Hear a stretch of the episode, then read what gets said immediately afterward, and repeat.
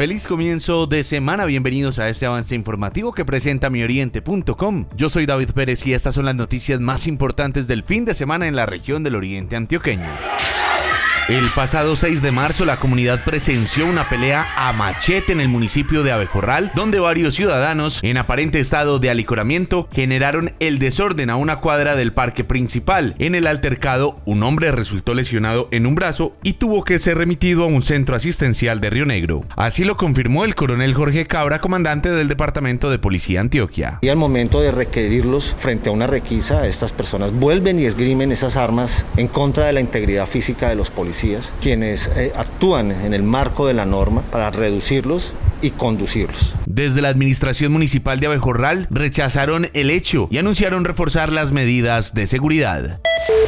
En la tarde de ayer, amigos y familiares rindieron las honras fúnebres al líder político del municipio de Río Negro, Hernando Betancur Ramírez, quien falleció en el municipio a sus 68 años de edad debido a complicaciones de salud luego de haberse contagiado por COVID-19. Betancur se desempeñó como concejal de Río Negro, diputado de Antioquia, embajador plenipotenciario ante la OEA, representante a la Cámara, magistrado del Tribunal de Antioquia y entre el 97 y 2000 estuvo al frente de la Contraloría General del departamento. Alba Lara, ex concejal del municipio de Río Negro. Hoy es un día muy triste para nosotros porque ustedes saben que yo pertenezco siempre al Partido Liberal y he perdido a un gran líder hoy, el doctor Hernando Betancourt.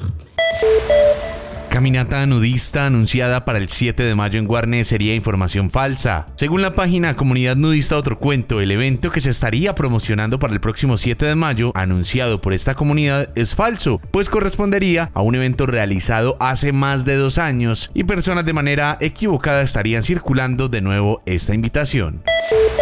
Hasta aquí este avance informativo. Recuerde que para ampliar estas y otras noticias, usted nos puede visitar en www.mioriente.com. Feliz comienzo de semana para todos. Mioriente.com y la radio.